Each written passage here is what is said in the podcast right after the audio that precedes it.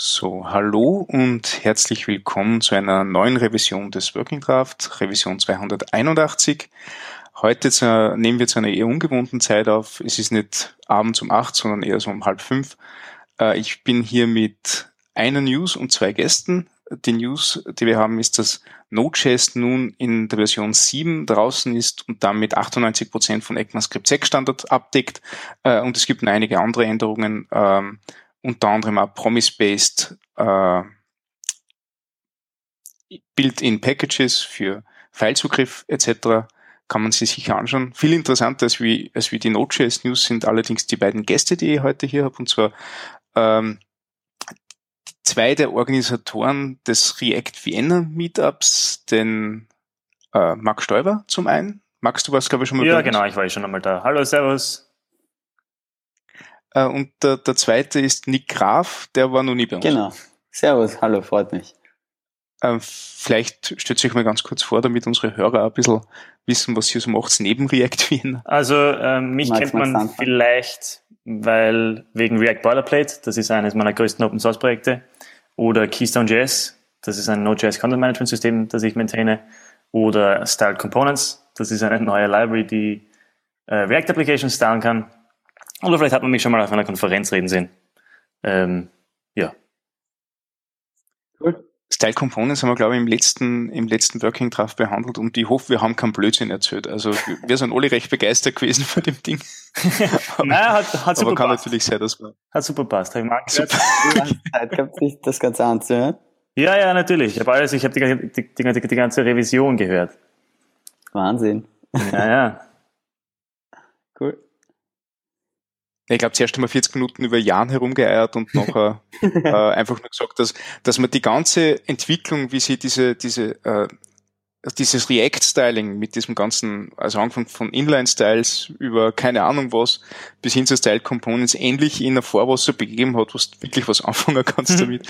Und die Lösung, die da jetzt ist, die gefällt uns ganz, ganz gut. Ja, das freut mich sehr zu hören, natürlich. Cool, soll ich mir auch vorstellen. Sicher. Super. Ähm, ja, also ich bin ein Graf und ähm, mache halt auch relativ viel Open Source. Bin sogar Anfang des Jahres von Stripe drei Monate Fulltime ähm, gefördert worden. Also die haben mich praktisch bezahlt, nur dass ich an meinen eigenen Projekten arbeite. Und habe mich damals eben mit einer äh, React UI Library beworben, die heißt Bell. Und die äh, ist halt, achtet besonders darauf, dass sie für Desktop, Mobile äh, verwendbar ist, aber auch für die ganzen Screenreader. Also da habe ich mich sehr viel mit diesen ganzen ARIA-Tags äh, beschäftigt. Und dann in der Zeit aber auch Draft.js Plugins released. Ähm, das ist ein Plugin-System, ähm, das auf Draft.js äh, draufgebaut ist und Draft.js ist halt ähm, das, die, die Rich Text Editing äh, Lösung, die Facebook gebaut hat und in allen äh, Inputs verwendet, die halt mehr können als nur Text verwenden. Also immer wenn man Autocomplete Menschen sieht oder wenn man Hashtags sieht und so weiter oder auch der Notes Editor, das ist alles Draft.js. Genau, und dann okay. Max noch Carte Blanche und ja, bin gerade bei Serverless, wo ich auch etwas am, am Framework mitarbeite. Cool. Also, also ähm, ich kenne die Projekte nicht alle im Detail, ich kenne ich kenn sehr viel davon, weil gerade von, von dir nicht weißt du das bei uns bei der letzten Stahlstadt hergezeigt hast, aber namenstechnisch seid ihr sehr gut drauf. Also das ist, da, da habt ihr äh, Spitzenkreativität an den Tag ja, Wir haben uns auch marketingtechnisch gegenseitig, glaube ich, schon sehr beflügelt. genau. Ähm, ja, und, und ähm, ich habe euch heute eingeladen aus dem Grund, weil vorige Wochen ja äh, die gesamte Wochen im Zeichen von React gestanden ist, also zumindest von, von Wien bis Bratislava und ich schätze mal auch darüber hinaus. Ähm, es war dieses Reactive-Event in Bratislava, glaube ich. Mhm. Uh, und das, das war ja nicht, nicht alles. Also ich habe ja da noch uh, in, im, im Rahmen dieser, dieser Konferenz ja selbst einige Sachen veranstaltet. Genau. Was wir wir machen halt jedes Monat das, das uh, React Vienna Meetup. Der, der Patrick, der andere, Max und ich. Und ähm, es ist halt super, wenn, wenn die ganzen Top-Speaker, also wirklich Weltklasse-Speaker da äh, in die Gegend kommen, weil dann kann man die einfach fragen, hey, wollt ihr nicht auch bei uns sprechen? Und das haben wir letztes mhm. Jahr zum ersten Mal gemacht. Ähm, und das hat, war heuer eigentlich fast schon ein Selbstläufer, weil die Leute, ähm, also ich, ich, kann mich erinnern, die ersten, die ersten Anfragen kamen so, dass das Bekannte mir einfach geschrieben, du, ich habe da jetzt dem und den gefragt und der wird da ähm, am Meetup sprechen, wann, wann kann man das organisieren? Also, äh, puh, äh, ja, wollte ich erst in zwei Monaten nicht drum kümmern, aber super, dass sie schon die Zusage haben. Ähm, und das Line-Up war dann natürlich halt super. Also wir, wir naschen da ein bisschen von den, äh, wir naschen da mit, mit, mit Reactive-Konferenz. Ähm, aber äh, wollen halt, also idealerweise schaffen wir das, dass wir das alle zwei, drei Monate auch selbst schaffen mit Sponsorgeldern, da einfach mhm. super coole Speaker einladen. Ähm, weil das halt ein bisschen, das regt natürlich immer wieder das Interesse äh, von einer größeren Gruppe an. Also es kommen dann sicher gut doppelt so viele Leute. Und mhm.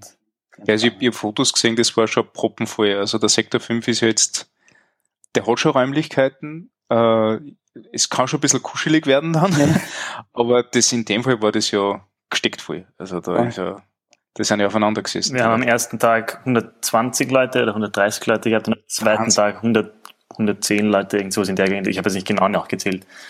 Ähm, da, da, muss man vielleicht auch noch dazu sagen zu den zwei Events, dass sich der Nick da wirklich ein Bein ausgerissen hat, um das, um das aufzustellen. Also da haben, da haben alle anderen haben, haben so gut wie nichts, also ich will jetzt nicht sagen nichts gemacht, aber nicht, auf jeden Fall, der, der Nick hat da wirklich monatelang das alles vorbereitet, die Leute eingeladen, genau organisiert, wann die wo sind, wann sie wo sein müssen, die Meetup-Pages aufgestellt, die, die, die Sponsoren gesucht, alles mögliche gemacht. Also das ist alles, das war super. Danke. Aber es ist ja, ja ähm, den kann ich gleich dazu sagen, ich glaube, das Einzige, warum dieses Meetup so gut funktioniert, ist, weil wir halt ein Team haben.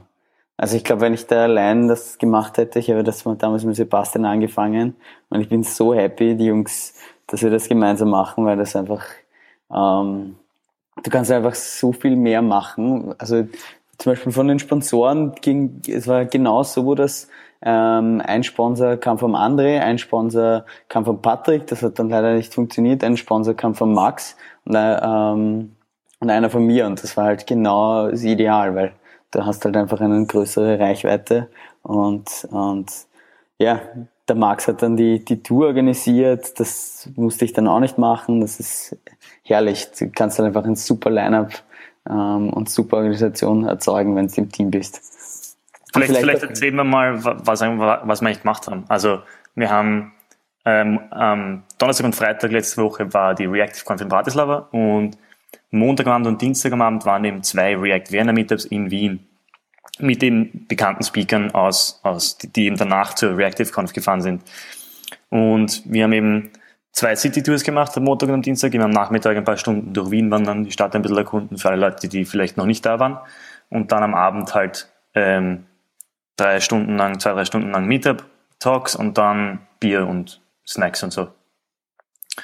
Und am Mittwoch genau. sind wir dann, sind wir dann mit dem Boot ein paar und die anderen mit dem Zug ähm, nach Bratislava gefahren und haben dann eben Donnerstag und Freitag die Konferenz gesehen. Ihr seid mit dem Boot nach Bratislava? Ja, genau. Da gibt's diesen Twin City Liner. Das ist ein ähm, irrsinnig moderner Katamaran, ähm, der quasi auf dem, auf dem ja. Wasser schwebt. Und irrsinnig, also wirklich luxuriös innen. Und da habe ich, da ich mir gedacht, wenn wir jetzt schon Leute da haben, die alle nach Bratislava fahren müssen, warum fahren wir nicht alle gemeinsam? Da hätten wir es auch Zug fahren können, aber das ist irgendwie nicht so lustig. Wenn es schon einen Fluss gibt und ein Boot gibt, dann nimmt man nicht das Boot. Ergo haben wir zu 15, glaube ich, vielleicht auch ein bisschen mehr, ähm, das Boot genommen und sind Mittwoch am Nachmittag nach Bratislava gecruised. Wie lange fährt man da? Mit Ein Viertelstunden. Das war irrsinnig schnell. Also Echt? man sitzt drinnen und also ich, ja. ich habe ich hab das ja nicht gewusst. Ich habe gedacht, das ist irgendein Boot. Man sitzt drinnen ja. in diesem Boot und das schiebt richtig übers Wasser. Das ist unglaublich.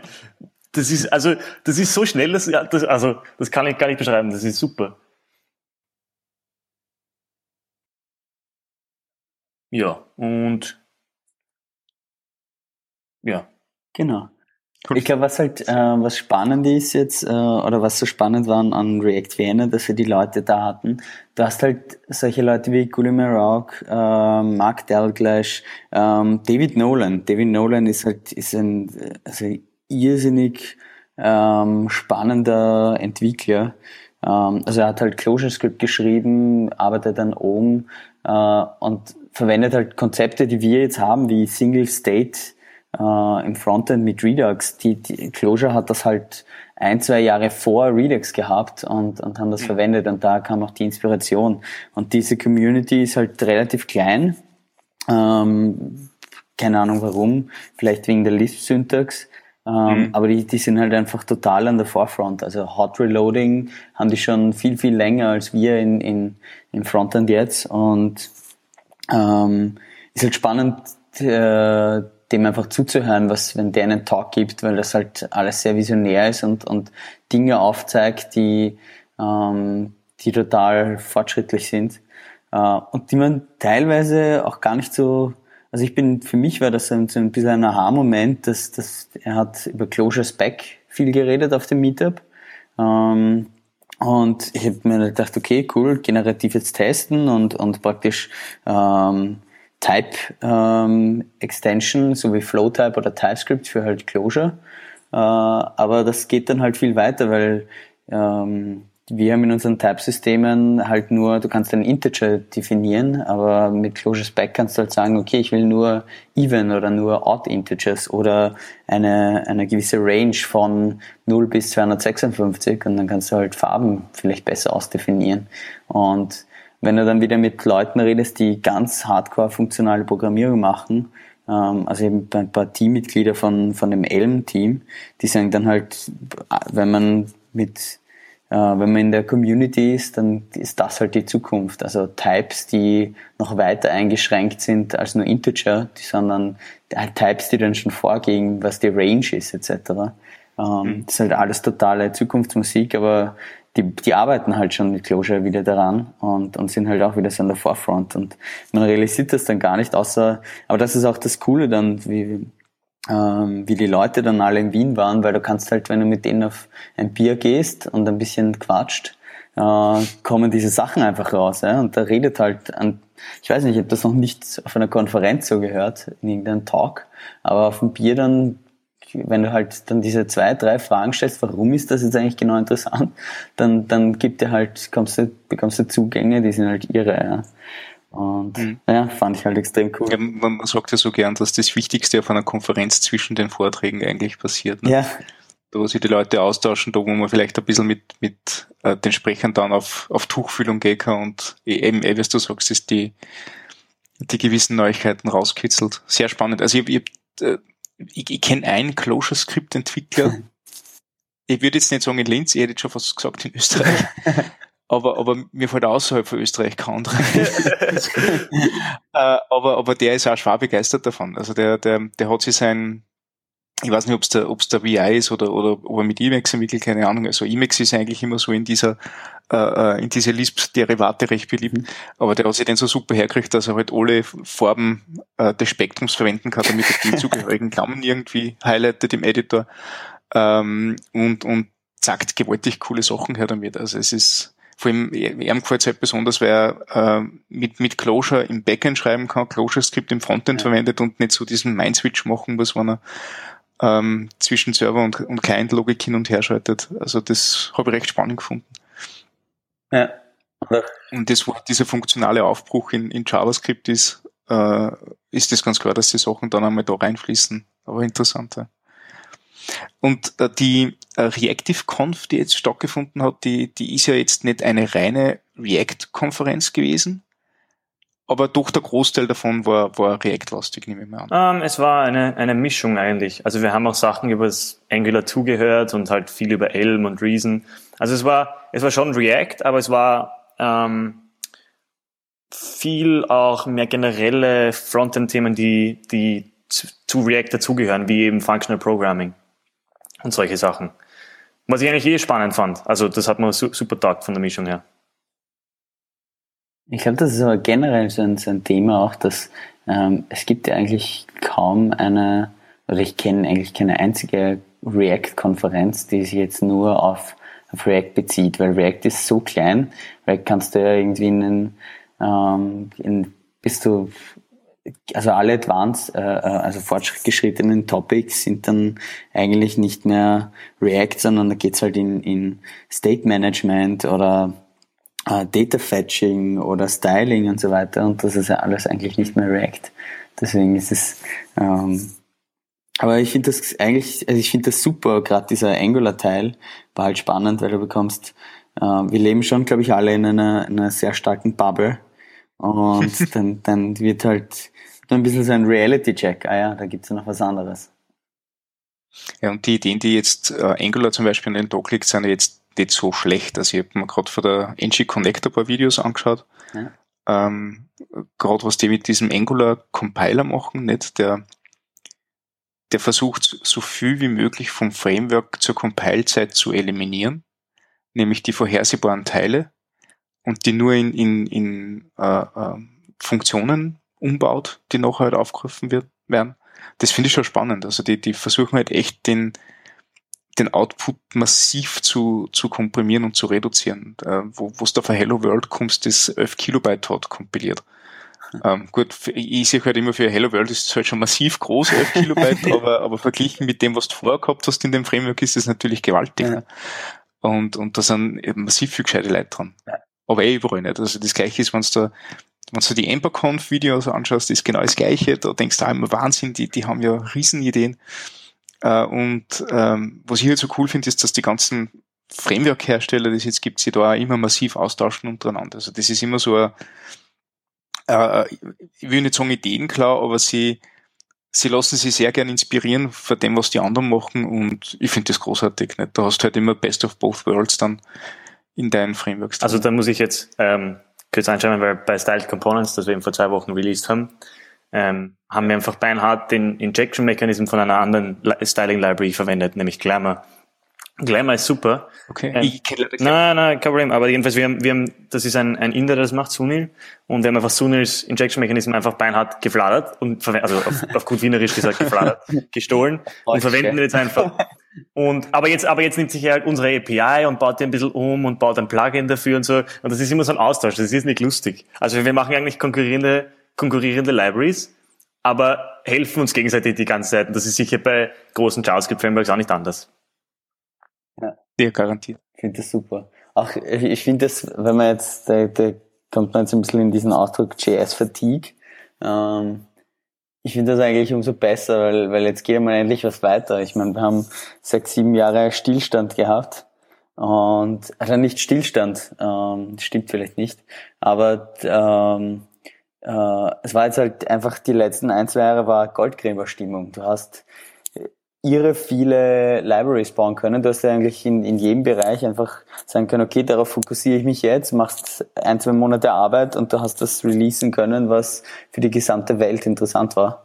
Ähm, und das fand ich halt, äh, also finde ich super spannend. Ich meine, es geht jetzt ein bisschen zu Ende.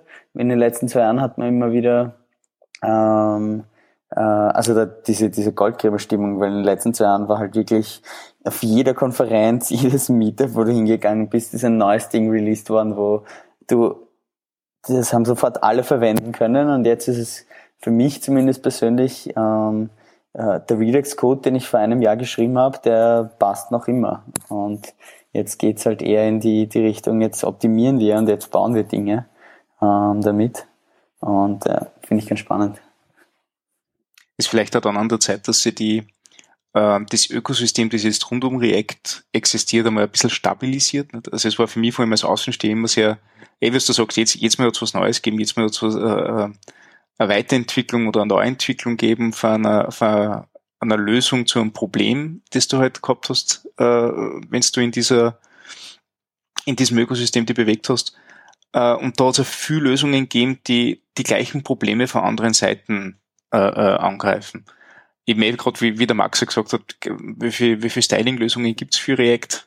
Ich glaube, du hast so eine lässige Tabelle ja. nicht mit so einer Matrix. Das ist ja, die, die, die sind alle sehr, sehr gut benannt und, und irgendein Name bleibt noch ein Hänger. Style Components finde ich immer nur das zugänglichste. ähm, aber, aber ähm, wie gesagt, also viele Sachen, die von unterschiedlichen Seiten versuchen, das Problem zu behandeln. Äh, jetzt wird es, glaube ich, an der Zeit, wo du ein bisschen Stabilität reinkriegst, dass du sagst, okay, jetzt gibt es, wenn es nicht die eine Lösung gibt, zumindest eine Empfehlung oder, oder an, an, einen guten Baukosten oder ein gutes Set an Werkzeugen, wo du weißt, okay, mit dem kannst du schnell und lässig äh, äh, starten und, und die voranentwickeln. Äh, ich glaube, Redux war eh so eine von den ersten Sachen, wo ich gedacht habe, passt, das ist jetzt was, das, das wird garantiert Bestand haben da drinnen, weil das ist der, der einfachste, zugänglichste und unproblematischste Weg, wie du das State Handling lösen kannst. Ähm, ich habe das vom, vom, vom äh, den Abramov, die, die Videoserie mir angeschaut, wo er, wo er, ich glaube auf Egghead.io ist das, wo er erklärt, wie, wie, wie Redux nicht nur funktioniert, sondern auch wie es baut ist, wo du denkst, okay, eigentlich lässig nicht, da ist, da ist nicht viel dahinter in Redux selbst. Das, wo wirklich was dahinter ist, ist nachher erstens einmal, dass du mal die Denke kriegst äh, und zweitens, dass du ähm, die React-Bindings machst und solche Sachen. Nicht? Aber der eigentliche Redux-Code, den schreibst du während dem Tutorial. Nicht? Ja. Äh, und, und da denke ich mir, wow, das ist echt was, wo ich mir denke, ich hätte zwar die Idee braucht, aber das konnte ich umsetzen, wenn ich nachher die Programmierprinzipien verstehe dahinter oder die, die Konzepte hinter dieser Lösung. Äh, und deswegen ist das auch so gut angekommen, nicht? Weil halt jeder gesagt hat, passt, das kann ich und das verstehe und das ist einfach umzusetzen. Und ähm, ja, also Pionierstimmung vorbei, jetzt einmal Stabilität und schauen, wie sich das Ganze weiterentwickelt. Ja. Wobei, Max, wie siehst denn du das? Hast du, hast du auch das Gefühl oder war das, also ich habe mit, mit, mit, äh, mit dem Marc Derglash darüber gesprochen. Der hatte auch so das Feeling, aber bin gespannt, was der Max ähm, dazu sagt. Ja, schon. Also einer der großen Gründe, warum, warum wir, also warum der Glenn und ich Styled Components gebaut haben, ist, weil ähm, CSS-Modules, was ja quasi derzeit die de facto Solution ist für Styling in React, also das ist das, was am meisten Leute verwenden, ähm, ist halt einfach sehr, sehr Webpack-spezifisch. Oder es gibt auch eine Post-CSS-Version, aber die meisten Leute verwenden es mit Webpack. Das heißt aber auch, dass sobald du Webpack nicht verwendest, es niemand verwendet. Jetzt ist es deswegen nicht in Create React App drinnen, was jetzt quasi der neue Default für React ist, weil es eben Webpack-spezifisch ist und weil Dein sehr spezifisch nichts Webpack-spezifisches will in Create React App, dass falls ein neuer Bundle herauskommt, dass man schnell wechseln kann, was eh Sinn macht. Und quasi eine der Grundideen von Style Components, dass es ja eine neue Styling Library ist, nachdem es eh schon 50 gibt, aber eine der Grundideen ist quasi ein CSS-Module zu bauen, das auch ohne Bildsystem funktioniert, also das einfach nur ähm, ähm, mit einem Import funktioniert. Und quasi eine, die, die Default Solution wird hoffentlich, wenn es aufgeht. Ähm, das ja. müsste noch viel mehr ja. Also echt lässig, ja, weil es war mir auch da lange am Anfang nicht bewusst, dass ich gar keine Build-Step brauche, weil diese Name-Template-Syntax halt so ähm, ungewohnt ausschaut, glaube ich einfach. Ja. Da habe ich äh, gedacht, uh, das ist Magic, das, das ist jetzt schon wieder was Neues, wie JSX.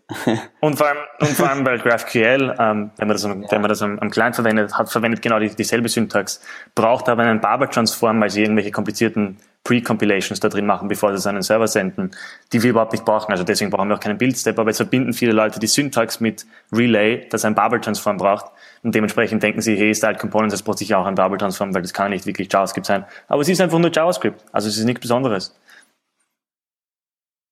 Cool, super. Das ist echt cool. Da können wir vielleicht auch gleich zu Next.js übergehen, dass der Guillermo Rauch ja bei unserem Meetup announced hat und dann auf der Konferenz nochmal drüber geredet hat. Ähm, Next.js ist ein Framework für, ähm, um, um React Applications server-side zu rendern. Also es ist wirklich, es ist, ist nicht opinionated, also es hat, es hat, es ist sehr, es hat sehr, sehr viele Meinungen über, wie man seine Applikationen baut.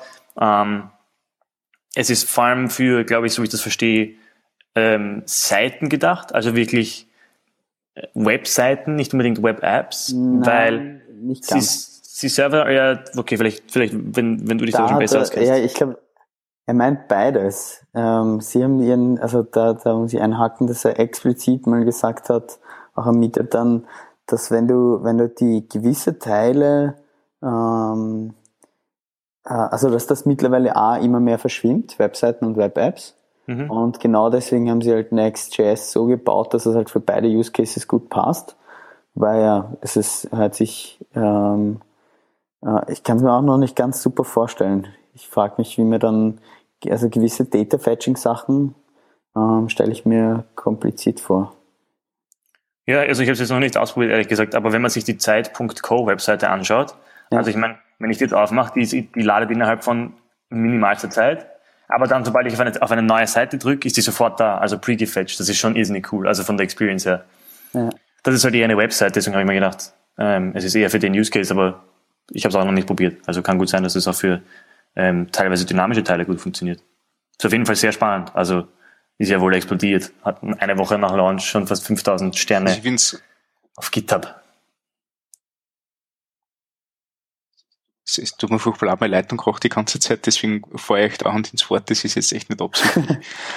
ähm, aber ich finde es halt vor allem großartig bei Next.js, dass ich ähm, also diese Seitendenke, er nennt es halt Pages, aber in Wirklichkeit ist das wieder die, die URL in den Vordergrund bringen, nicht? Und, und ähm, einmal überlegen, was, was hinter diesem, hinter dieser äh, Route und hinter diesem Zustand äh, sie befinden soll. Das macht es mir sehr einfach, weil das habe ich äh, vor allem ganz, ganz stark in Ember gehabt. Also ich habe, wann ich Web-Applikation geschrieben habe, dann war das meistens in Ember und da war halt auch die Route alles nicht. Also ohne Route hast du keinen keinen Zustand anzeigen können.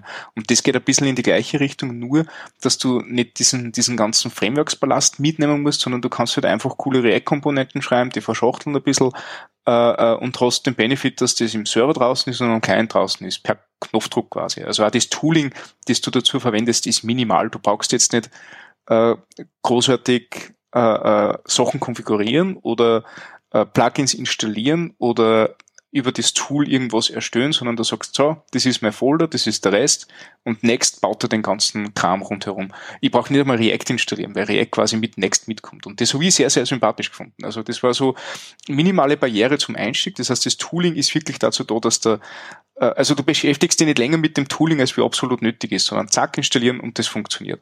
Äh, und dann kannst du loslegen mit einfachen Konventionen, also eh, wie du gesagt hast, sehr, sehr opinionated, aber durch diese einfachen Konventionen hast du halt einen sehr schnellen Einstieg in das Ganze.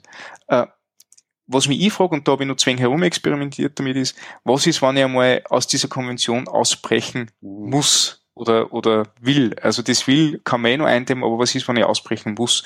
Und da habe ich halt noch keine Ahnung davon, da sind meine React-Apps noch bei weitem nicht so weit, dass ich das, ähm, das sagen könnte.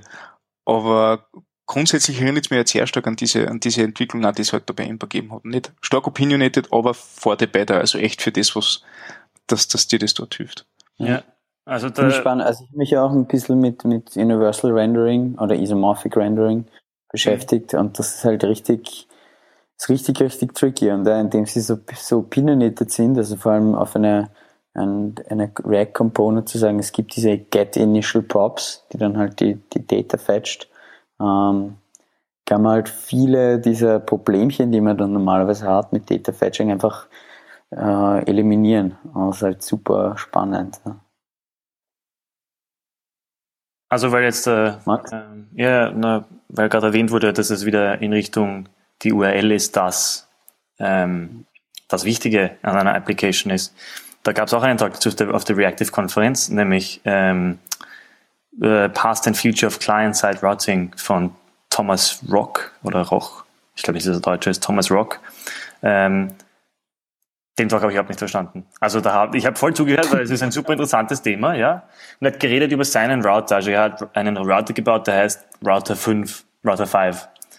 Und er hat ihm 30 Minuten lang davon erzählt, dass dieser Router quasi im Gegensatz zu zum Beispiel dem React-Router nicht React-spezifisch ist. Also es geht nicht darum, dass man ähm, jetzt genau nur Components mit einer URL verbindet, sondern dass man alles mit einer URL verbinden kann was ich bei einem Talk irgendwie nicht ganz verstanden habe, ist, warum, warum ich das eigentlich will. Und dann habe ich halt gefragt, weil halt die, die neue Version von, von, React Router, die jetzt ja wieder ganz anders ist, React Router Version 4, baut er ganz auf Components um. Also bei React Router Version 4 wird alles Components sein. Ähm, jede Route ist ein Component, alles wie ist sogar Redirects und ähm, Dings wollten sie ursprünglich Components machen. Jetzt ist das irgendwie eine ganz eine, also React Router sagt quasi, ja, wir, wir, wir verstehen jetzt React wirklich und wir bauen jetzt einen Router, der funktioniert, der, der, der benutzt quasi die ganze Power von React und baut sich da quasi voll ein und ist quasi ein Router für React. Und dann hat dieser Typ 30 Minuten lang darüber geredet, dass Router 5 genau das nicht macht und deswegen besser ist. Aber ich verstehe dann nicht, warum ich den verwenden sollte, wenn er ja dann, also dann ist er ja nicht gebaut, so dass er mit React gut funktioniert. Also den, der, der Talk hat mir, hat mir überhaupt nicht, es, es hat sich mir überhaupt nicht erschlossen, warum, Warum ich den verwenden sollte, ehrlich gesagt, das hat mich wirklich nur verwirrt. sind dann wahrscheinlich so ganz spezifische Probleme, die er in seinen Business-Anforderungen hatte, äh, die dann vielleicht die, den Need äh, einfach erzeugen, dass der, der das braucht, oder? Ja, ja vielleicht. Ist, also spannend. Muss ich mir vielleicht nochmal anschauen, weil das habe ich nicht ganz, nicht ganz kapiert. Ja. Was war eigentlich dein, dein Lieblingstalk? Welcher Talk hat dir am besten gefallen, Nick? Ähm, ja, auch, also jetzt gar nicht so vom Thema, aber von der Performance her und, und so Lesson Learned ist Mark Dalglish. Der, der rockt einfach jedes Jahr wieder. Das ist unglaublich. Der hat halt die Slides sind so polished, die, die Sprechperformance, das ist Hammer. Und er, erklärt halt immer, also du, du siehst, der hat sich vorüberlegt, was will er dem, dem, ähm, dem Publikum beibringen. Und, und dann sitzt du halt da und, und du lernst halt wirklich was. Ne? Und das war halt bei ihm in seinem Fall dann über ähm, Static Site Generation mit React. Und du, er, er, er, er führt dich halt durch seinen Weg, wie er das angegangen ist, welche Probleme er hatte und du lernst halt dann darüber, wie sein Prozess, sein Denkprozess war. Und das hat er ja mit CSS-Modules letztes Jahr auch gemacht. Er hat wirklich schön das Problem ausgelegt. Du bist da gestanden, nach zehn Minuten hast du gewusst, oh mein Gott, äh, sitzt du da im Publikum und denkst dir, oh mein Gott, die, die Welt geht zugrunde und dann kommt er mit seiner Lösung. Ähm, und das ist einfach traumhaft. Ja. Also taugt mir jedes Mal wieder. Ja, der, der Tag hat mir auch sehr gut gefallen, das stimmt. Also auch vom Inhalt her nämlich. Sehr spannend. Was auch spannend war, war ähm, für mich äh, Daniel Waffel ähm, von Facebook hat über Optimistic Updates geredet. Ähm, ich habe damit halt vor Jahren einfach echt viel zu tun gehabt, weil wir eine UI gebaut haben, die halt wirklich, wo alles mit Optimistic Updates hätte funktionieren sollen. Ähm, ein paar Edge Cases haben dann eh nicht funktioniert, oder? aber das war halt einfach, das hat mir aus der ähm, bisschen aus der Seele gesprochen, weil halt einfach Uh ja, genau diese Probleme hatte ich dann auch. Und, und das waren einfach Lesson learned, weil du programmierst, denkst dir halt, cool, du, du hast halt einfach im Kopf dieses ja, synchrone Modell, du, du schickst den Request weg und dann editiert der User was und dann hast du ja eh schon die ID ähm, von diesem einen Task zum Beispiel oder von diesem einen Projekt oder was auch immer. Und dann kommst du halt drauf, ah, und dann kommt halt in, in Century irgendwann die Error Message rein, hey, ID is undefined. Und der hat halt eben diese ganzen, gibt halt verschiedene ähm, Wege und, und ähm, Algorithmen, wie man halt das löst, dass Optimistic Updates bis zu einem gewissen Grad halt doch funktionieren. Und den, den Talk fand ich ganz spannend. Stimme was, ich zu. Was war, was war deins noch? Was, war, was fandest du gut? Ähm, was mir so nicht gut gedacht hat, ist der Leland Richardson, der Airbnb-Mensch, mhm. der darüber geredet hat, wie sie React Native in einer riesigen, ähm, schon existierenden Native Codebase verwenden. Also wie sie quasi irrsinnig komplizierte Sachen und nur teilweise dafür React Native verwenden. Also die Airbnb-App hat, ich weiß nicht, ich weiß nicht wie groß, ja, die ist riesig. Also das, das, das die App ist ja auch wirklich sehr gepolished und schaut irrsinnig gut aus. Und sogar bei, also bei der Main App sind inzwischen schon über 100 Screens einfach React Native. Und er redet eben darüber, wie sie das machen, dass Routing funktioniert, egal ob du jetzt auf einen React Native quasi Page links oder auf einen Dings Page links. Das war sehr spannend. Also ich verwende React Native nicht einmal, aber ich fand das sehr spannend, wie er die ganzen Probleme quasi dargestellt hat und erzählt hat, wie, wie sie das eben machen in einer wirklich großen, in einer wirklich großen Codebase. Das hat man taugt. Ja. Ja, den, den habe ich leider nicht so mitbekommen. Aber cool. Und was mir auch sehr gefallen hat, ist der, ist der Patrick natürlich. Ähm, genau, wollte ich gerade sagen. Der, der Reactiana Patrick hat einen Lightning Talk gegeben. Ah ja, und Nix Lightning Talk war natürlich auch ein Wahnsinn über Draft.js Plugins. Deine war auch super. Ähm, aber, aber Patricks Talk war wirklich cool, weil er hat fünf Minuten lang hat er sich hingestellt und hat, also er, er hat mir vorher quasi erzählt, was er machen will, aber ich habe es nicht wirklich geglaubt. Was er gemacht hat, ist, er hat sich einfach fünf Minuten lang hingestellt und hat gecodet, aber nicht irgendwie mal, irgendwie mal was Spezifisches, sondern einfach JavaScript-Functions geschrieben und Objects, aber mit Vim. Und zwar ging es darum, wie er Vim verwendet. Mhm. Und ah, cool. bist du wahnsinnig? Ich bin da gesessen, ich habe mir gedacht, ich, ich, ich muss jetzt Wim lernen. Und ich habe mich jetzt wirklich hingesetzt und ich verwende seit, seit drei Tagen nur Wim. Das war so schnell, der, der, wie der in der Codebase herumspringt mit minimalem mit, also mit, das habe ich ja, mit minimaler Bewegung quasi herumspringt genau dorthin, wo er hin will, ohne irgendwie zur Maus greifen zu müssen, ist unglaublich. Also das, das, das waren fünf Minuten und ich bin da gesessen und war nachher baff. Dann habe ich gedacht, wow. Ja, ich finde das so cool, dass er das gemacht hat. Äh, ich, ich, bin, ich bin richtig froh, weil er hat nämlich an, ich glaube, eine Stunde lang einmal bei uns beim Stahlstadt Jazz über, über Wim gesprochen, nicht? Und jedes Mal, wenn er zu diesem praktischen Teil gekommen ist, ne? Und, und hat auch so im, im, im, in der linken unteren Ecke die Tastenkombination anzeigt, die er gerade verwendet ja, hat. Ja, natürlich, natürlich. Ja, genau. Also, also wie er das gemacht hat, auch jeder bei uns so auf der, what did I just see, nicht? Was ist da gerade passiert? Was für Magic oder Sorcery ist da gerade los gewesen, nicht? Weil auf einmal war alles anders in seinem Fenster und du hast nur unten die History von vier oder fünf Tastenschlägen gesehen und du warst richtig so, so mindblown. Ja. Äh, und, und dann haben wir nach diesem Ding haben wir noch gesprochen äh, und, und der hat gesagt, er möchte das gerne auf der Reactive einreichen und solche Sachen. Ich habe gesagt, das musst, das musst so auf, auf Zen-Coding machen. Du musst, du darfst nichts reden dazu, du brauchst nur diese, diese Schreib Schreibmaschinenmusik vom Jerry Lewis oder so. Da gibt's ja diese, diesen Unsketch, den es dort gibt. Oder von mir aus für, für immer wenn sie Krimi schrieb, also für irgendeine alten Serie, wo halt die Schreibmaschine so, so, so vorkommt. Und äh, äh, dann hat er halt Ideen gekriegt und so weiter und ich finde cool, dass das was geworden ist. Also das freut mich richtig, weil das war, das war der Hammer-Talk damals und wie gesagt, da hat er stundenlang das ganze Thema ausgebreitet. Nein, das war, das war herrlich. Ich verwende seit, seit drei, vier, vier Tagen Wim und ich bin nicht langsam, also keine Frage, weil jedes Mal, wenn ich irgendwas mache, bevor ich es mache, überlege ich mal, google ich, wie mache ich, wie springe ich zum Closing Brace in Vim? Wie springe ich zum nächsten Codeblock in Vim? Und es gibt halt immer einen schnelleren Weg als den, den ich eigentlich machen wollte, logischerweise. Weil ich kenne natürlich noch, noch lange nicht alle Commands. Aber es ist so angenehm, nicht zur Maus zu greifen. Das ist, also ich habe mir immer gedacht, ja, lauter Hipster, weißt du, Wim und Hipster, Leute, ja. Aber das ist so unglaublich angenehm, nicht zur Maus greifen zu müssen, weil, also inzwischen kann ich schon genug Basic Commands, dass ich relativ herumspringen kann und nicht mehr so viel zur Maus greife. Und das ist so unglaublich angenehm, das glaubt man gar nicht. Also das, das, ich, ich weiß nicht, wie ich jetzt jemals wieder mit was anderem coden soll, weil ich, weil ich das eigentlich gut kann. Das ist wirklich, wirklich, wirklich gut.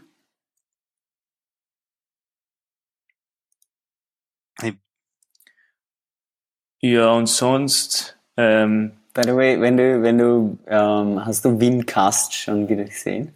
Ja, ja, natürlich. Ah, okay. Und Wim Tutor kennst du auch? Ja, Wim Tutor habe ich sowieso durchgemacht und Wim GIFs ist super. Das ist ein Twitter-Account, die posten jeden Tag ein, zwei GIFs über Sachen, die sie mit Wim machen. Und das sind jedes Mal so irrsinnig arge Sachen, wie der Patrick eben gezeigt hat. Das, ist, das ist super. Ja. Dafür merke ich Aber natürlich nichts. Aber es ist ja. dann jedes Mal, jedes Mal, wenn ich irgendwas versuche, google ich wieder, wie geht das? Und dann kommt irgendeine Lösung. Und dann mache ich halt die Lösung und dann das nächste Mal, wenn ich es machen will, falls mir nicht ein, dann google ich es wieder, dann, dann brauche ich nur mal auf die Google Results schauen und weiß schon, ah ja, genau, das war so irgendwie. Und dann spiele ich mich damit herum. Und dann beim dritten oder vierten Mal bist du so, ah ja, genau, das mache ich eh so. Und brauchst nicht einmal mehr googeln. Also es ist richtig so, mal, ich merke richtig, wie ich immer, immer besser werde im Wimmen. Also ich, äh, ich, ich kenne Wim hauptsächlich, weil es der Standard-Editor ist, wenn du irgendeinen Git-Commit machst. Oder ja, so. genau.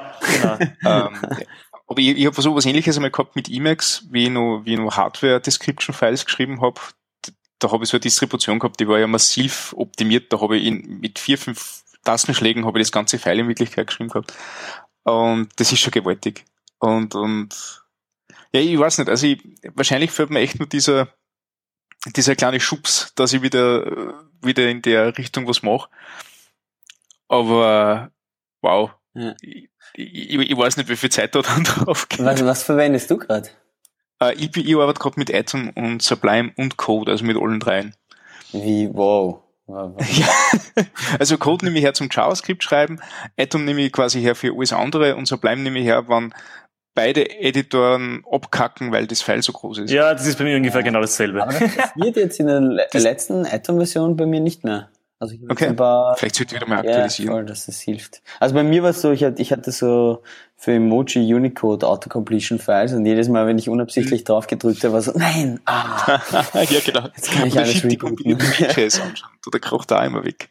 Ja, und mittlerweile geht das. Ähm, ja, okay, dann muss ich echt wieder mal updaten, weil das war schon, war schon ein bisschen nervig. Aber ich bin auch, ich bin, ich habe lange Zeit Vim verwendet und bin dann äh, wegen äh, bestimmte Plugins und Features dann doch wieder auf Atom zurück. Äh, oder halt eigentlich auf Atom dann. Mhm. Ja, vielleicht wäre wieder mal, wenn das, wenn das jetzt alles wieder aber ich glaube, die sind dann auch nachgezogen und die ganzen Plugins, die ich wollte, gibt es jetzt wieder auf, auf Vim. Wäre vielleicht interessant, wieder mal zurückzugehen. Ich glaube, das ist wie bei allem so, du, du musst dir das einmal grundkonfigurieren, dass das du so hast, wie du das brauchst. Genau, da, da, was, da gibt es einen ähm, super, da gibt's eine super Präkonfiguration, das heißt Wimbox. Das ist vom Jordan Walk, vom, vom React Creator. Also es github.com slash Jordan Walk slash Wimbox. Und das ist eine MacVim-Konfiguration, das verwende ich, die quasi so aufgesetzt ist, dass es perfekt ist, wenn man von einem, von einem Editor zu Vim wechseln will. Also du hast deine ganzen Command-Shortcuts wie Command-S für Saven oder Command-Type für Type wechseln oder Command-W für, für schließen und, und all diese Sachen hast du einfach schon in Vim genauso. Also quasi wie ein Editor, nur dass du die Maus nicht mehr angreifen musst, was irrsinnig angenehm ist. Cool. Das verwende ja, ich hier. Vim auch, ähm, wäre spannend, ob, ob Vim Box dann Janus verwendet. Janus ist ein, ähm, eine Vim Distribution mit, ich schaue gerade nach, 7000 Stars auf GitHub und die haben halt auch, die haben eine super spitze, also das habe ich früher immer verwendet, ähm, so ein Base-Setup mit allen möglichen Sachen, die du halt einfach, ähm, genau, Nerdtree, Nerd Commenter. Ja, das ist genau das, äh, genauso wie Vimbox. Ja. Vimbox ist halt für JavaScript gemacht und jetzt inzwischen auch für Reason, weil der Jordan Walk eben nur, nur JavaScript gemacht hat und dann nur Reason. Ja. Oh. Das, das ist übrigens eine gute Überleitung, weil der Reason Talk hat mir nämlich auch riesig gut gefallen, vom Sean Grove auf der Reactive. Ähm, Reason ist eine Sprache, also nein, eigentlich nicht. Er ist eine, ähm, äh, aber eigentlich schon, es ist eine Sprache, die zu JavaScript kompiliert. Und zwar, und zwar schreibt man in OCaml, ähm, was eine Typed Language ist die, und Reason ist quasi, so wie ich das verstehe, ein Superset von OCaml, oder Nick? Ähm, Vielleicht kennst du dich da besser aus. Ja. Und es ist jedenfalls eine, eine Sprache, die zu JavaScript oder zu irgendwas anderem kompiliert. Also, äh, äh was, was sie gemacht haben, ähm, ist OCaml. OCaml ist ja eine, eine Sprache, die schon relativ alt ist, aber halt sehr mhm. interessante mhm. Konzepte hat, weil Immutable Data Structure, sehr funktional, ähm, ähm, also es gibt, glaube ich, gar keine, keine, keine Klassen und so weiter. Ähm, also OOP ist, ist gar kein Thema.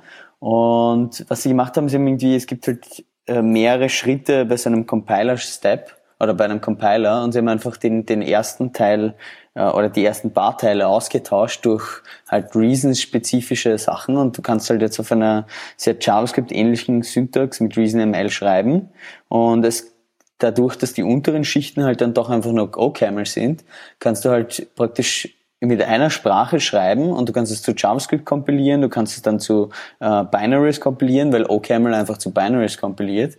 Und damit kannst du halt praktisch mit einer Sprache nicht eben nur Backend, Frontend, sondern auch gleich iOS, Android ähm, ähm, oder IoT-Sachen machen. Und praktisch One Language to them all. Was auch mhm ähm, viel, viel, äh, was, was mich total beeindruckt hat, ist, dass Reason alles, das ganze Tooling, das, das die, äh, die Reason Community jetzt baut im Moment, ist, das passiert alles auf EST-Level. Das heißt, ähm, diese, die Syntax, die, die du jetzt, wenn du auf die ReasonML-Seite gehst, die Syntax, die du dort siehst, ist nur ein Flavor, ähm, den sie als jetzt Standard definiert haben, aber du kannst dir deine eigenen Flavors bauen. Und jetzt gibt's halt schon praktisch Syntax Extensions und das auch JSX aus den Reason. Ähm, es gibt Leute, die, die wollen bestimmte Sprachkonstrukte anders dargestellt haben und das kannst du halt einfach machen, ähm, indem du einfach dann dein EST wieder in deine Syntax transformierst und deine Syntax zu dem EST. Ähm, da gibt's auch Leute, die jetzt schon, äh, ich weiß nicht, ob es public ist, aber der Sean hat mir das äh, vorher erzählt, dass es schon jemanden gibt, und ich glaube, er ist fast fertig, ähm, der einfach eine Lisp-Syntax verwendet, um Reason zu kompilieren. Und das ist halt extrem spannend, weil das komplette Syntax-Diskussion äh, kannst du damit einfach äh, wird irrelevant, weil wenn du eine andere Syntax haben willst, dann ähm, mach dir das selber oder schau nach, ob das schon wer gemacht hat. Ähm, und es geht nur noch um die Semantics von der Sprache. Und die sind halt extrem spannend, weil du halt einfach, weil es eine sehr funktionale Sprache hat und gerade diese ganze React-Community ähm, geht halt extrem stark in das funktionale Programmieren hinein und damit ist das sehr passend. Und ja, und das ist halt super spannend mit Reason, weil, weil das, ähm, weil du einfach in JavaScript versuchen wir jetzt, gehen wir immer mehr in die Richtung, okay, wir wollen funktionale Programmierung haben. Wir haben Sachen wie Mutable.js ähm, gibt's jetzt, damit wir ähm, bauen weniger Klassen und Objekte. Ähm, und es geht halt immer mehr in die Richtung. Und der andere Ansatz ist halt, den jetzt dieser Jordan Borg, der ursprünglich React gebaut hat äh, und erfunden hat, der sagt halt einfach, okay, machen wir eine Sprache und, und wir gehen halt, halt von einer anderen Richtung an. Und das ist ziemlich, also ziemlich krass, was da passiert. Und ich glaube, das ultimative Feature, ähm, was in OCaml gibt, äh, es gibt diese Unikernels. Ähm, das heißt, du kompilierst dir äh, und da gibt es eben ein Team in Cambridge, das hat den kompletten Linux-Stack nachgebaut mit OCaml. Und was du doch machen kannst, ist, äh, du kannst praktisch deine Applikationslogik äh, in ähm, OCaml schreiben und dann baust du dir eine Linux-Distro zusammen oder ein Unix-Distro, ich weiß nicht, also äh, diese Unix-Kernel-Distro, die nur die Treiber und nur die Sachen verwendet, die du wirklich in deiner App verwendest. Damit machst du halt super mini kleine äh, äh, Distributionen einfach von Operat Operating Systems, die in, in, sie getestet, 30 bis 50 Millisekunden booten. Und das ist halt irre, wenn, du, wenn wir von größeren Large-Scale Infrastructures reden. Also auch nicht nur dann. Weil stell dir mal vor, den, den ganze Server bootet in 30 bis 50 Millisekunden. Das ist irre. Also was, was zum Beispiel die bei, bei der Firma von Sean Grove machen, ist halt für jeden Request startet eine neue Instanz, bearbeitet den Request und macht wieder einen Shutdown. Und das war halt total mindblowing für mich. Also das irre Sachen, die da passieren.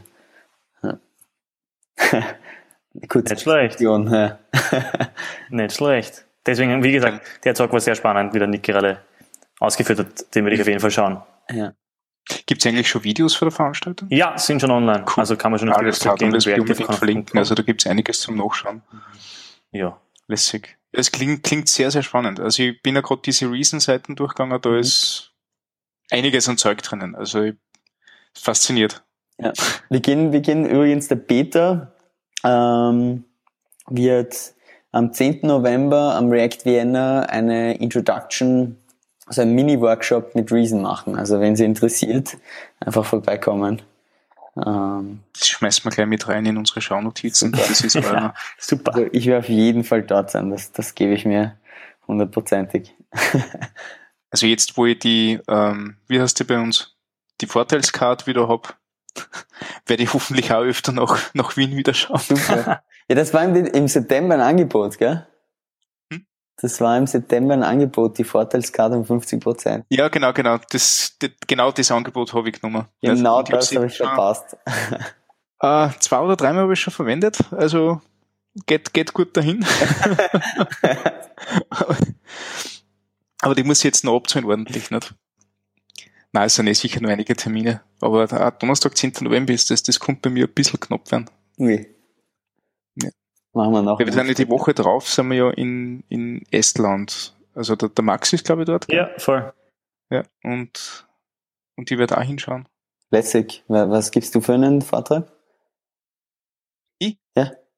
Ah, das weiß ich noch nicht ganz. ich habe es mal, ich hab's mal genannt, the Pull Request CMS und es geht halt äh, ein bisschen um die, die Sache, die wir jetzt in der Arbeit gehabt haben mit den statischen Seiten. Also wir haben einen statischen Seitengenerator nicht entwickelt, aber wir, wir verwenden statische Seitengeneratoren für alles, was rauskommt bei uns. Äh, und das sind mittlerweile 2500 HTML-Seiten. Wow. Und das, also da hast du natürlich Skalierungsprobleme auf einer, auf einer ganz anderen Art und du hast vor allem auch das Problem mit, mit, also, also viele Seiten hast du, dass viele Leute die geschrieben haben und ähm, die Leute, die diese Seiten geschrieben haben, sind unbedingt so tech-savvy, wie es das du bist oder wie es ähm, die Leute vor waren, mit denen du gearbeitet hast. Also wir sind jetzt skaliert für, keine Ahnung, einer 50 Seiten Produktseiten auf OS bei uns in der Firma. Äh, und da sind halt auch Leute dabei, die, den, den ja Hauptskill ist, dass sie sehr gut technisches Englisch schreiben können, aber nicht wirklich technisch umgehen können. Und äh, die ein bisschen so auf den Trichter zu bringen, dass sie so einen Stack wie GitHub als CMS verwenden, das war halt eine sehr spannende Sache. Und da hast du doch auch einen sehr spannenden Artikel auf Smashing Mac geschrieben, oder? Genau, genau. Also, also der, der Talk geht so ein bisschen in die Richtung, wie, wie das für Smashing. Ähm, nur jetzt wieder ein halbes Jahr später, was wir, da haben wir noch viel, viel mehr Erfahrungen gemacht. Also das, ja. es ist, ich, ich, ich möchte nicht anfangen, da jetzt drüber zu reden, weil das ist so ein Thema da, das geht dann erstens einmal vorbei an dem Thema, das wir sich heute vorgenommen haben und zweitens sitzen wir morgen dann noch da. Das ist so richtig meine, keine Ahnung, da, also ja, weiß nicht, Selbsthilfegruppe, weiß ich nicht.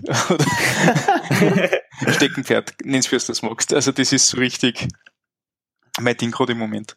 Man, man sollte jetzt vielleicht auch noch erwähnen, bevor wir da jetzt wieder zurückgehen zu ReactiveConf, nächste Woche ist die, äh, übernächste, die, jedenfalls ist die TopConf in Tallinn, falls es jemand genau. interessiert, wo ich und der Stefan beide sind.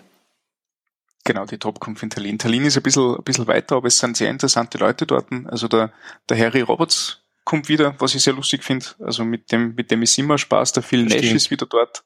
Mit dem ist auch immer Spaß. Und der, äh, den kennen vielleicht die, die, die, die Zuhörer von uns ein bisschen besser. Das ist der Holger Bartel. Der war eher mal so bei uns ja, in der, ja. Äh, ähm, Kennt man. Ja, der war in der deutschen Community unterwegs, der lebt aber jetzt schon ewig in Hongkong. Echt? Das habe ich gar nicht mitbekommen. Ja, also der muss schon seit, seit Jahren eigentlich sein, glaube ich. Er kommt halt immer wieder auf Besuch nach Europa. Ne? Verstehe, ja, ja, klar. Und auf den freue ich mich schon, dass ich den, den einmal wieder in, in Person sehe. Also. Und was macht der? Ah, der ist Webdev dort. Oder meinst du, was er macht bei der Topkampf? Ja, oder was für einen Vortrag gibt er oder für was? was über HTTP2. Ah, okay. Und er macht einen Performance-Workshop dort. Nice. Das wird sicher lustig. Ja. ja. Jo. Alles klar. Ähm, ich, ich bin sehr beeindruckt. Also einiges, einige neue Sachen, also viel zum Mitschreiben. Das war jetzt. Habt ihr noch was, was zu erwähnen, noch was Konkretes, weil sonst. Ganz kurz nur, was mir auch nicht getaugt hat, war der zweite Talk am ersten Tag über Testing. Da hat ein Typ ja, über cool. ein neues Projekt geredet namens Cypress, Cypress, glaube ich, Cypress.io. Das ist quasi ein besseres Selenium. Und wir, wir, wir, wir haben uns bei ThinkMill cool. schon seit Monaten mit, nein, eigentlich seit Jahren schlagen wir das schon mit Selenium und WebDrivers herum und Cypress schaut echt, mhm. echt gut aus. Also den Tag habe ich mir angeschaut und ich habe mir gedacht, bist du wahnsinnig? Die haben echt was drauf. Cypress, so wie die Zypresse. Ja. Cool, dann schmeiße ich das auch noch rein. Also wir haben, wir haben natürlich auch das Thema. Ich muss ja ganz ehrlich sagen, ähm, Selenium hat sich sehr, sehr gut entwickelt in, in den letzten Jahren. Also das ist bei weitem nicht mehr das, was vor fünf oder sechs Jahren war. Äh, aber so ganz zufrieden bin ich immer noch nicht. Nein, nicht wirklich. Wie, wie, ähm, also das letzte, das höchste Gefühl, das ich hatte, war der Selenium WebDriver. Ja. ja. Äh, ist das noch immer der, der latest and greatest oder gibt es da schon was interessantes? Also ich glaube, über den WebDriver hinaus geht es eigentlich nicht. Also ich meine, mit dem WebDriver hast du ja schon mal einen ziemlichen Vorteil, weil du es ein wenig ansprechen kannst und du ein recht gutes Interface dazu hast. Ja. Aber also der, der, der Sebastian Golosch hat immer diese Idee mit Dalek.js gehabt, dass ein wirklich sauberes Testing-Framework zustande kommt, das nicht Selenium basiert ist, das mit echten Browsern funktioniert. Ähm, und hat das auch sehr gut weiterentwickelt gehabt. Das haben wir noch auch in ein paar Projekten drinnen gehabt, aber das ist leider ein bisschen im, im Sand verlaufen für die, wegen den üblichen Gründen. Nicht? Ähm, und seitdem hat sich eigentlich nicht wirklich was entwickelt. Also weder bei Selenium noch beim, ähm, nur beim Sebastian. Wobei vielleicht tue ich ihm da Unrecht, vielleicht arbeitet er mit, mit seiner Tochter am Arm jetzt eh total massiv an dem Thema. ähm, nur, ähm, ja, also wie gesagt, nur ist da, ist da halt äh, ein wenig Epic gerade und mir kommt es irgendwie sofort, wie wenn jedes Framework so sei, äh, Nische gefunden hat, mit dem es noch arbeiten kann. Also ich glaube, Protractor ist ja so eine Sache, die die Angular-Menschen mhm. sehr stark verwenden. Ja. Und deswegen schreit er da dann keiner mehr nach. Und deswegen finde ich es gar nicht schlecht, wenn es da wirklich was Cooles jetzt gibt. Und ich schaue mir gerade ein wenig so die, ähm, die API an vor dem ganzen Ding. Äh, das schaut nicht schlecht aus. Also das ist echt nichts nichts Blödes da. Sie haben irgendwie, Sie haben ja einen, einen, Sie haben keinen Public Release gehabt, aber du kannst, du hast, glaube ich, über die letzten Tage auch ähm, dich einfach anmelden können und dann hast Zugang bekommen. Ich weiß nicht, ob das jetzt noch aktuell ist. Get Early Access. Okay. Ich schreibe da einfach meine E-Mail-Adresse ein. Ich schau mal. Ja. Ja. oder was auch immer. Also das fand ich auch auf eine Lesson learned von den letzten Jahren. Du kannst die Leuten einfach auf Twitter schreiben oder eine E-Mail schreiben, hey, ich würde mhm. das gerne auch verwenden. Ich habe den und den Use Case, das ist eine Production-Website und du glaubst gar nicht, wie schnell du immer Alpha-Zugang kriegst. Ich fülle da jetzt gerade den Early Adopter Fragebogen aus. Also das dürfte echt nicht so schlecht gehen. Ja. Zack, Mac. Ich verwende. Ah, cool, kann ich da jetzt. Cool, da kann ich ja drei Sachen angreizeln bei dem, bei dem verwendeten Editor. Continuous Integration. Uh, wir haben einen Shoutout vergessen. Ja? Ähm, eine gute Bekannte von, von, äh, von Max, Patrick, Andre und mir, die Theresa, äh, hat am Freitag dann auch ähm, Elm Plot released. Und zwar ist das eine Library, die dir erlaubt, Plotting, also halt Charts und Graphen in Elm zu machen. Und ja, super fein. Äh, war ein cooler Launch, gleich super abgegangen auf Twitter. Ich glaube, mittlerweile hat sie 60 oder 70 Retweets. Cool. Ähm, und ja, dann hat sie jetzt auch schon ein paar Monate gearbeitet und endlich draußen. Das war extrem lässig und dann gleich feiern und also cool, sie hat sich super gefreut, weil der, der Elm ähm, Erfinder und, und ähm, ja, der eigentlich Elm weiterentwickelt die ganze Zeit, hat er gleich zurückgeschrieben, cool, das haben wir schon länger gebraucht. Endlich freut mich, dass das endlich jemand gemacht hat. Ja. Und ja, das war schon lässig. Also ja. wenn, wenn jemand Elm interessiert, dann unbedingt Elm Plot auch anschauen. Das ist guter Code, ähm, API ist super gemacht. Also haben wir auch direkt von Elm-Leuten, die direkt auf der Konferenz waren, die bei No Red Inc. arbeiten. Das ist die Firma, die, wo der Elm Create auch wirklich sitzt. Ähm, ähm, die haben gemeint, super API, passt gut. Ich habe mein, meine ersten Elm-Kontakte jetzt, also davor abgesehen, dass das, ähm, dass ich die Sprache schon so ein wenig kennt habe, äh, aber in Action dieses Wochenende auf der Sokrates-Konferenz in Linz gesehen. Äh, das war so Open Space, ich weiß nicht, ob Sie das Konzept kennt, aber da gibt's ja quasi keine Agenda. Die machst du innerhalb der ersten Stunde mit den Beteiligten aus. Und es ist auch so, dass dort keine, nicht, nicht so, so eins zu N Talks sind, sondern eher so, hey, ich hätte jetzt gern, ich würde gerne über ein Thema reden, äh, und ich hoffe, ich finde interessierte Gruppen, die mit mir drüber reden will. Ich bin nicht der eine, der quasi das Protokoll führt und Input gibt. Und das Ganze ergibt sich noch aus der Diskussion dort. Und da waren wir in so einem funktionalen Programmier-Session-Ding drinnen.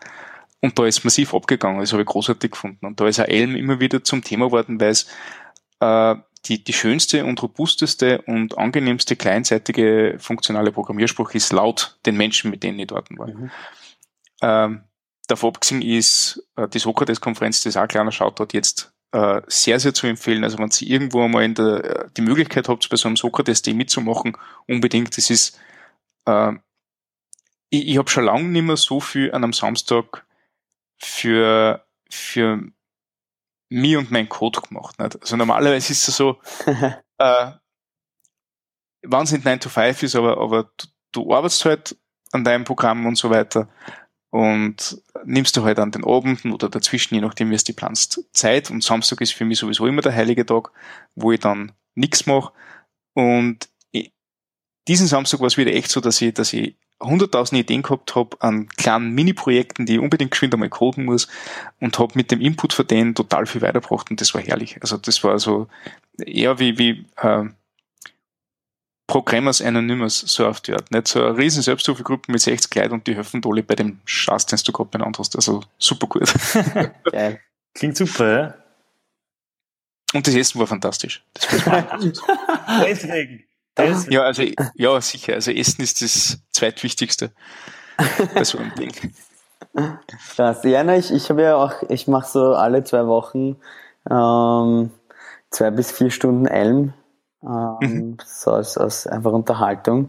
Und es ist schon mindbending, weil du, du einfach gewisse Dinge, die du einfach im Kopf hast, ja, imperativ, mach ich das so, so, so und zack, zack, das geht dann halt einfach nicht.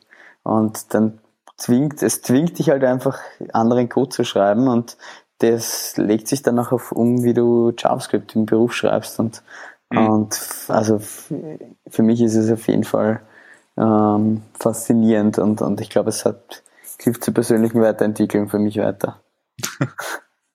ja. ja. cool. Alles klar, dann ähm, wir haben jetzt äh, äh, nette Stunde voll. Cool. Ich, ich, ich würde jetzt, also ich habe auf jeden Fall jetzt sehr viel nachzuarbeiten. Ich, ich, ich würde jetzt fast den Deckel rauf tun. Also ihr sagt, ihr habt was, was ihr unbedingt noch, unbedingt noch reindrücken wollt. Na? Also uh, unbedingt ähm, Style Components ausprobieren. Ja, unbedingt. Das stimmt ja, allerdings wirklich. Nein, ich bin also, sehr begeistert von diesem Online-Webpack-Example, das dort gibt. Weil das, also da habe ich glaube ich stundenlang herumgespielt und habe gedacht, super klasse, braucht man nichts aufsetzen, ich kann das Ganze jetzt ausprobieren, ich kann mir super Meinung bilden davon und war halt echt begeistert von dem Ding. Also, ja, voll. Das ähm, ist was ich auch noch sagen sollte, ist, worüber ich eigentlich auf Directive.conf geredet habe, falls ihr an Styled Components interessiert seid, ich habe quasi erklärt, warum das so ist, wie es ist.